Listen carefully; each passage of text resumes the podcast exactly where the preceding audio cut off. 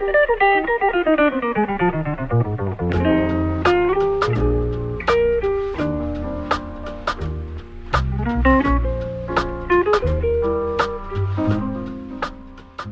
乐太多，耳朵太少。今天是八月二十一日，欢迎收听 Vibration 外播音室的第九期节目，我是十一。那今天要聊的呢，其实基本上可以看作是没有主题。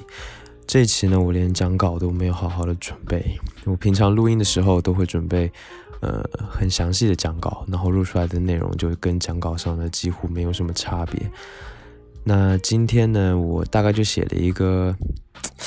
大概能算得上是大纲的东西吧，然后呢，我就按照这个大纲，就比较随性的聊一下。嗯，我就想今天呢，就轻轻松松的聊一些我自己就是做播客做到现在，然后还有一些就是我对音乐方面的一些看法和想法吧。所以呢，我想这一期就跟标题一样，应该会是 Vibration 外部音室到目前为止。最水的一期。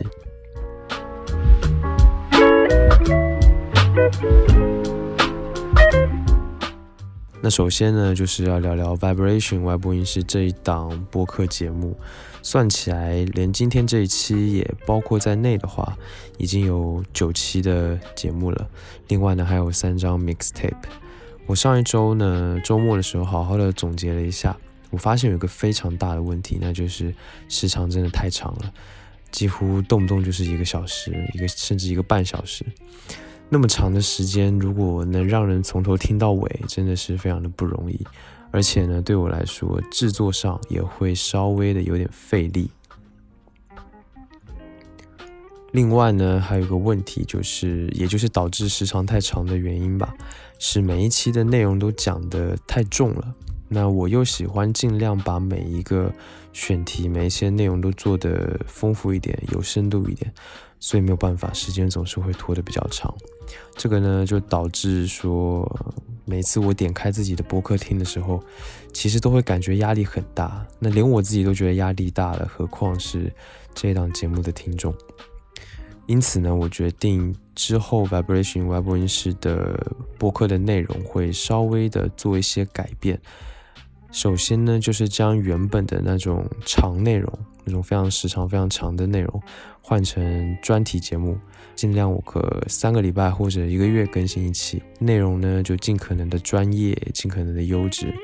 然后呢，平时的更新的话，我想就是更多的还是在于比较简单的音乐分享吧。我可能会推一种类型的某些专辑啊，或者说。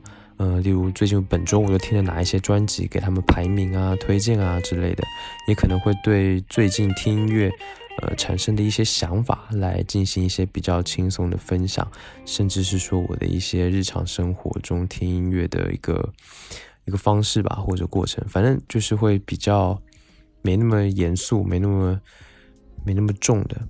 然后呢，每一期的时长呢，就大概会。控制在三十分钟左右，然后尽量不要太长。那这类平时更新的内容，我希望啊可以多做一点，大概会是一周两期啊，或者是两周三期这样子的频率。当然也有可能最后会变成一周一期了，因为毕竟平常还有自己的本职工作要忙。那再来就是 mixtape，mixtape 呢还是会继续做。呃，本来是。计划中是每周都出一张的嘛，但是我现在就想改成半个月一期，然后呢，增加选题、增加选曲和文案的质量，然后会更加注重嗯整体性的表达。我我其实真的非常喜欢做 mixtape，就其实就像做一张歌单一样，然后平常无聊啊没歌听的时候也会放来听一下。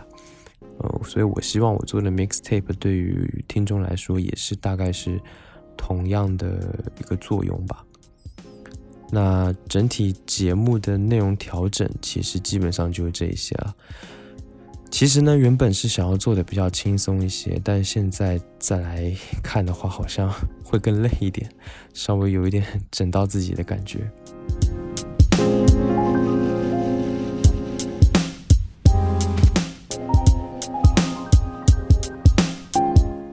做到现在呢，我觉得做这个播客的节目还是让我自己蛮满意的。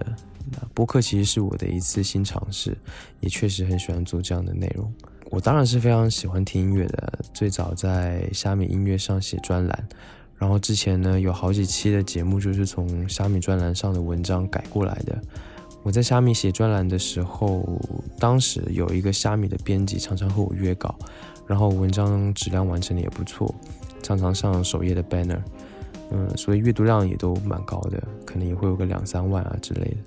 但其实呢，我写一篇文章真的很累，每一次都像是写了一篇毕业论文一样，所以呢，我的产出量一直也不高。现在基本上做了播客之后，那个虾米的专栏也停更了。之前试过更过一期吧，但是因为之前那个虾米的编辑他离职了，所以他也没有也没有办法再把我的文章再推到首页上去了。后来的那个编辑他们对这个。虾米专栏的文章好像也不是那么的看重了，所以呢，我想还是就是非常专心的做博客吧。那最早就是写虾米专栏的文章，然后后来我就开始听了播客。那我非常喜欢播客这种形式，所以想着说自己也能够做一档播客。那最主要呢，就最主要的目的当然还是想要满足我自己了。然后我发现，就是专门聊音乐的播客好像并不那么多，大多都是一些纯聊天的节目，或者说专业一些的节目也集中在互联网领域啊、设计领域啊之类的。然后做音乐类的内容，做音乐领域的播客的内容好像并不是特别多。其实也有，也有，也是有一些非常优质的。那我猜一个非常重要的原因就是说，做音乐类的播客的话。会有一个非常严重的版权问题。我这几天呢也事先都查过了，就是如果哪一天外播音室听的人多了，然后遇到版权侵权的问题，就可能性会变大，然后恐怕节目就得停了。毕竟我也没有什么钱，然后靠播客赚钱显然目前也不太靠谱。所以如果呃我要去买音乐的版权啊什么的，这一个东西的话就会变得很麻烦。所以恐怕节目会停掉。不过如果节目停了呢，我还是会还是会回去写音乐，那个写一些文章聊音乐吧。那播客的话，可能就会换个别的主题来做。不过以后的事情谁知道呢？说不定哪一天我这个播客就做的可以赚很多钱，然后可以买很多音乐版权，可以非常很好的良性的把这个播客的内容做下去。但这可能性确实比较小。所以最早做 Vibration 外播音室的初衷也是很简单的。我前几天呢，在我的博客上也写了，我希望的是，我所希望的，我是这么写的，我所希望的是，能让更多对音乐有感知力的人去听，去了解到这世界上更丰富的音乐，并且能试着去发现这些丰富之中所蕴含的美和感动。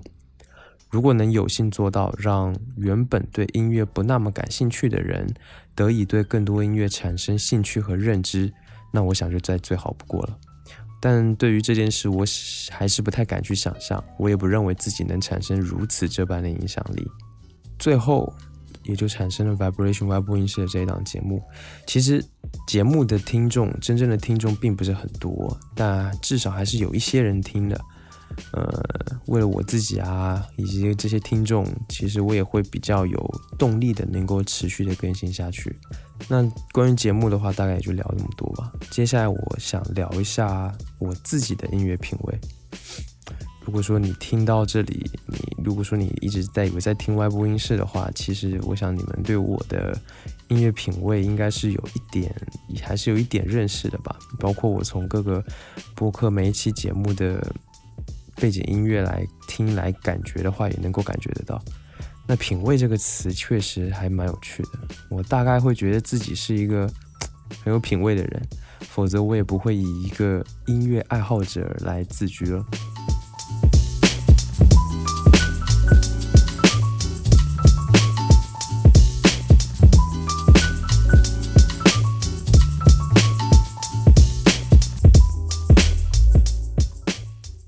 听的音乐类型其实非常的多，然后我更喜欢的呢，啊，首先后摇滚肯定是我最喜欢的，所以之前还专门做了一期节目，非常详细的聊了一下后摇。那听后摇呢，我会去听，更注重在听摇滚器乐上的一些表现，我会听听看有没有更新奇的东西，或者说呃更独特的元素。就我没有听过的、超出我认知之外的东西。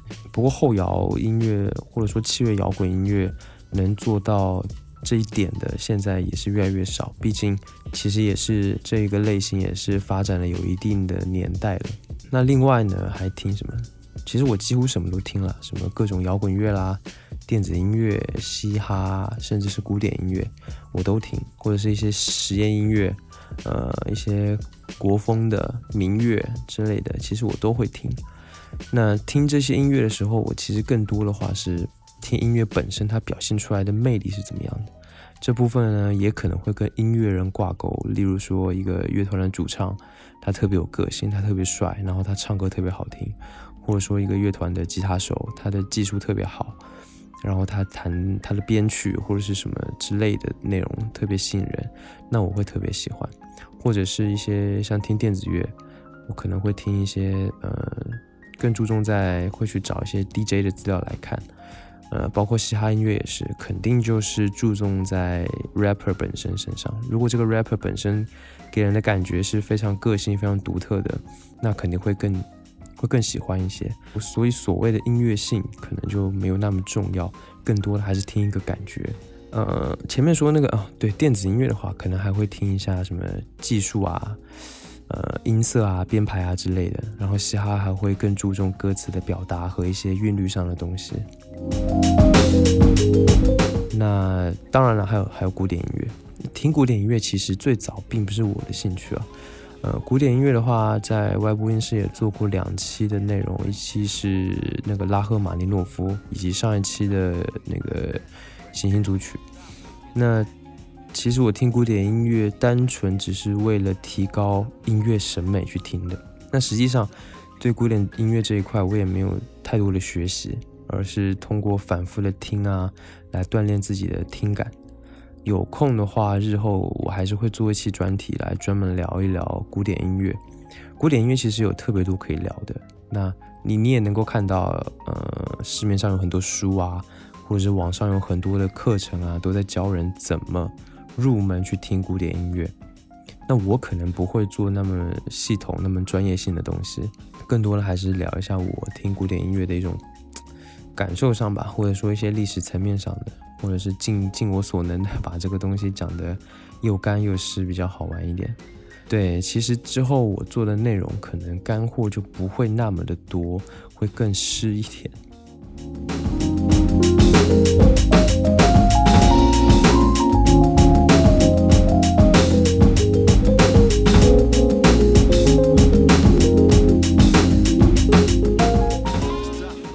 前面说听古典音乐。是为了提高音乐审美，所以没有错。在我看来呢，听音乐跟审美有很大的关系。审美其实是有高低之分的，那音乐上的审美也同样是如此。不过我觉得呢，除了培养好的音乐审美之外，能做到雅俗共赏也是非常重要的。就是说，你既要能听古典音乐，但你又能够听一些流优秀的流行歌曲之类的。也就是说，你不会说因为我。听这个就是有个鄙视链吧。其实我觉得在这个方面，鄙视链它确实存在。但是，呃，我希望不要有一个鄙视的一个心态去听音乐吧。其实就其实也没什么意思。就是就人嘛，就多点包容心不是很好吗？在音乐方面也是如此啊。你听音乐还听出一个优越感了，其实嗯没有多大必要。优越感肯定是会有的。对吧？你说我我品味比谁好？我品我品味比比你好，那其实就是一种优越感嘛。那我是承认这种优越感的，因为我自身也是存在这种优越感的。但是我希望就是说，嗯，你不要光是去让这个优越感去蒙蔽了一些嗯可能性吧。就是你特别有优越感，但是你却好像因此而拒绝，或者说特别否定一些你觉得你完全听不进去的东西。那我觉得稍微有点可惜啊。但不过呢，我其实我我自己本身也是有非常讨厌的音乐的东西，那那就是喊麦。我其实明白喊麦这种东西的乐趣，但我非常不喜欢，我很讨厌，然后我很抵制喊麦。我我喊麦就听过一次，也不可能再听第二次。那除了喊麦的话，其实还有一些什么网络神曲啊，或者是抖音上一些非常红的歌，这些音乐呢，我都是听了一次，基本上不会再听第二次。而且在这个节目当中，你是不可能听到这样类型的音乐的。也不是说这些音乐真的有什么优劣吧，就是音乐性上，那得放在音乐性上来说。但是呢，嗯，我只能说我非常不欣赏这样子的东西。我觉得审美层面上来说，这些歌确实没有什么值得人一听再听的。所以，嗯，我听的音乐是不是非常的杂了。除了上面这些我非常讨厌的东西之外，其实我都会非常想要尝试一下。嗯，我是这么想，我觉得既然我还听得到。我就想要让我的耳朵能够听到更多美妙的东西。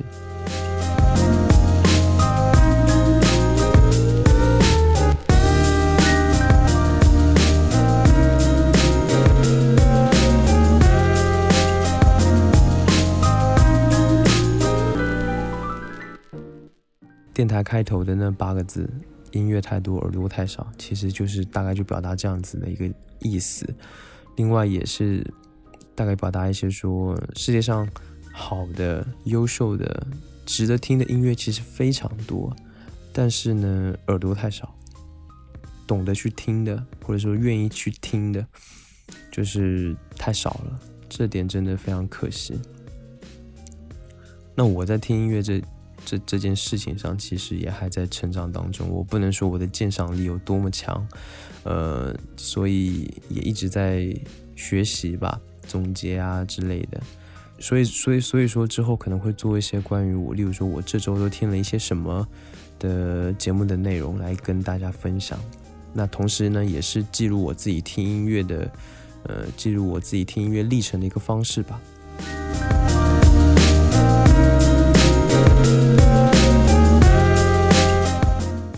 其实以前跟朋友聊天，聊到一些音乐的东西，都会起一些争执。当时我记得我印象很深，有个朋友他问我说：“你听个音乐而已，我何必要这么麻烦？为什么要这么麻烦？听个音乐图个乐不好吗？”当然好也可以，但是就在我看来，音乐从来都不是一个听听就好了的东西。但听这个动作是非常重要的，但是除了听之外呢，你是否去了解过音乐，或者说去真的去想过音乐这个东西到底是一个什么？那其实音乐它所包含的内容，很多人其实都没有意识到。当然，我包括我自己，可能也没有很足够、很充分的去认识。其实音乐它它所包含的东西，但那些表面上的就不说了。然后，另外还有跟一些更深刻的，例如说历史性的、哲学性的、艺术性的东西是相关的。例如音乐发展的历史。它跟音，它跟科技发展的历史有相关性，然后也跟不同地区的文化有相关性，跟社会结构也有相关性，等等等等。然后哲学上，或者说艺术上，去听一个音乐，实际上那就更丰富了，音乐就更丰富了，音乐这个含义就更多了。大多数人他认为音乐的内容其实是，就是听一个音乐，其实就是在听他所表达的情感啊、精神啊，或者说一些现实的。表现，所以说音乐它表达了某一种情感，所以它能跟人产生共鸣，然后在这个过程中呢，会产生一种美，或者说，呃，一种与世界与他人的一种连接。很多人就认为听音乐其实听的大多数就是这个意思，这当然是一个非常合理的观点。在那个汉斯利克，对，在汉斯利克的音乐美学论之前，美学家和艺术家都是这么认为的。那其实，在这里看来，就是说，音乐也是一种艺术嘛。那他们都认为说，呃，他们都承认，艺术也包括音乐了，它与现实有着非常紧密的联系。所有的艺术家，也包括音乐家，他们在创作的时候，都会以自己的经验和时代背景为创作的基底，然后由此，他们的作品自然就跟一些非常现实的东西，呃，相关，然后会表达某一种情绪，表达某一种情感。表达某一种精神，某一种现实。那这种观点在哲学家康德的判断力批判中有着非常典型的代表。这部分其实是比较好理解的。但另外呢，还有一个观点，就是我前面说的汉那个汉斯利克所提出的。那汉斯利克他是一个非常反对用音乐来表达情感的人，这一点可能呃就已经能够突破很多人的认知了。那这里我引用一下他的代表作《论音乐的美》当中的这么几句话，引用。音乐的内容就是乐音的运动形式，乐音的精神内涵只存在于音乐运动形式的本身之内，而不是存在于乐音运动形式的本身之外。它最终属于音乐本身的范畴，而不属于任何其他的概念范畴。引用完毕。这段话实际上说的是什么呢？其实就是说他呃，他所认为的音乐的美是美在它没有实质内容，它美在。它美的是它自身的一种形式美，它的内容就是形式，这一点可能不太好理解。那我上一期在讲行星组曲的时候，我记得有过一段话，我是说音乐和数学的关系非常密切。其实这一点就说明说音乐的形式感是非常重要的。换一换一个话说了，就大概就是说，呃，有一种音乐就是绝对音乐，它只是乐音的组成而形成的一种。纯粹的美感，这音乐它并没有表达什么主题，没有表达什么情绪，没有表达什么感情，它就是通过它的乐音所组成的形式来获得一种纯粹的美感。所以说，为什么说一般一些缺乏音乐审美训练的普通人，他其实分不清一段音乐的歌词和乐音旋律的区别，所以他很容易就把歌词的言语含义误解为就是整段乐音的内在含义。但你会发现，几乎所有的流行音乐都是这么做的。他会用一段非常乏味，或者说非常俗套、非常俗烂的旋律，配上一些洗脑一般的歌词，他就能够打动人。嗯，举个恰当的例子，就是 大张伟的那一首《洗刷刷》，洗刷洗刷刷。所以实际上，我我觉得这种音乐就真的没有什么太多的美感的成分吧，更多的它只是在表达一种情绪。在获得一种共鸣，那音乐性上呢，就很难有让人可以欣赏到的地方。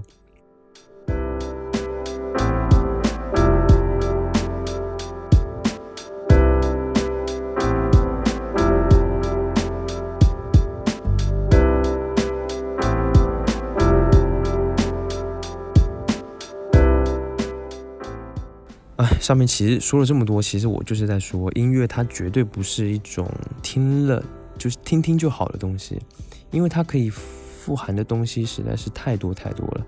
它跟所有的音乐形式一样，音乐如果你要深听深究下去，也可以是无穷无尽的。那在了解了这一点之后呢，我就陷进去了音乐这种艺术。所以，而且而且比起绘画、电影或者其他的艺术形式，音乐就更加让我着迷。那我做播客呢，所希望的也是将我发现的一些音乐上的东西传递给和我一样对听音乐特别有兴趣或者说特别有感觉的人。当然了，如果不是一个专业去学音乐的，可能难度会更大。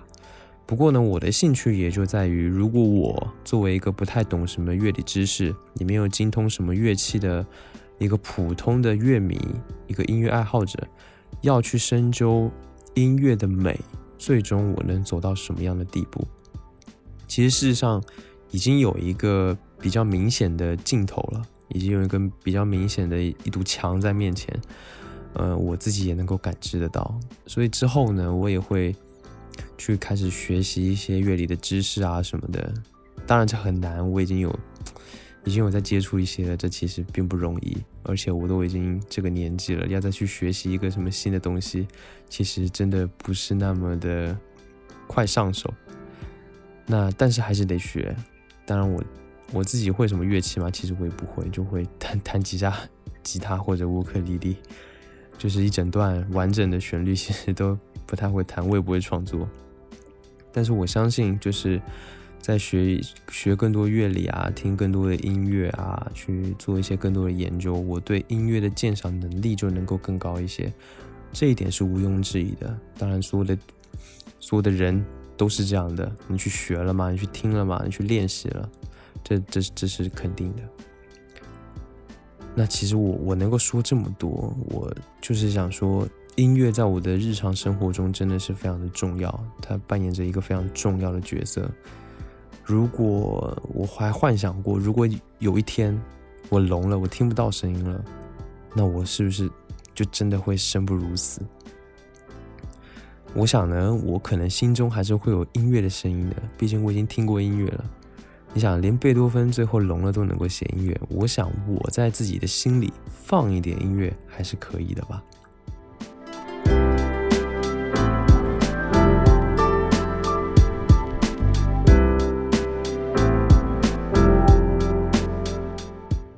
那既然音乐这么的重要，所以我我所以我就特别希望真正美好的音乐可以被更多人听见。我就我发现，大部分人他可能只听得到一些简单悦耳的东西，但这不是说不好，只是说还有很多，真的有一片天地在那边等着你。你你你，如果不去的话，很可惜。我就是这么感觉的。我跟朋友聊天，常常会发现，很多人他对听音乐这件事情并没有什么特别好的认知。就像呃，就像之前《乐队的夏天》那档节目当中，那些普通的乐迷，甚至是专业乐迷。他们很多人都只会听，呃，这首歌它表达了什么感情，然后聊一聊音乐的情怀啊之类的这一类的东西，但是他们却对音乐本身的美感没有什么特别的感觉，然后也很少也鲜少去谈论到它。那这件事情看起来似乎不严重，并不影响说我们听音乐给我们带来的快乐之类的东西，但是吧，仔细想一想。真的是这样吗？真的这样真的就好吗？那其实我觉得，嗯，对音乐人来说，其实听众的素质很重要的，而且听众的素质，他几乎关心了，他几乎关系了音乐的发展。那如果我们的社会被大量的没有内涵、没有涵养的口水歌充斥的话，对每一个人真的都好吗？偶尔也可以反思一下这一个事情。当然了，说到底，这些都不是我一个人能改变的。我相信每一个人的审美，对音乐的审美的水平的提高，对音乐的发展是非常有帮助的。但是呢，真的这些东西都不是我一个人所能改变的。所以说这些其实都有点过了。嗯，我最初做外播音室也不是为了这么伟、这么宏大的一个理想。所以呢，我觉得还是回到最一开始的目的吧。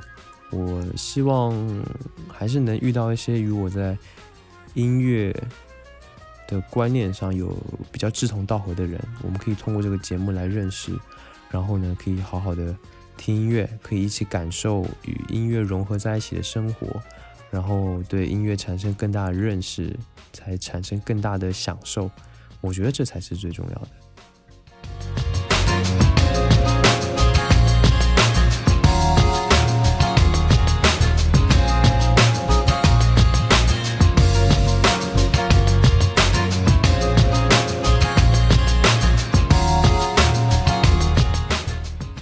好了，那今天就先聊到这里吧。感谢你收听 Vibration 外播音室，欢迎订阅这个播客。不论你有什么样的感受或者意见，或者你有什么想听我聊一聊的话题，都欢迎你在下方留言，我都会查看并且一一回复。最后呢，肯定是要挑一首好歌给大家听的，来自北京的七月摇滚乐团 She Never Sings Our Songs 的 Tanger。期待下周见面，分享更多好音乐给你。拜拜。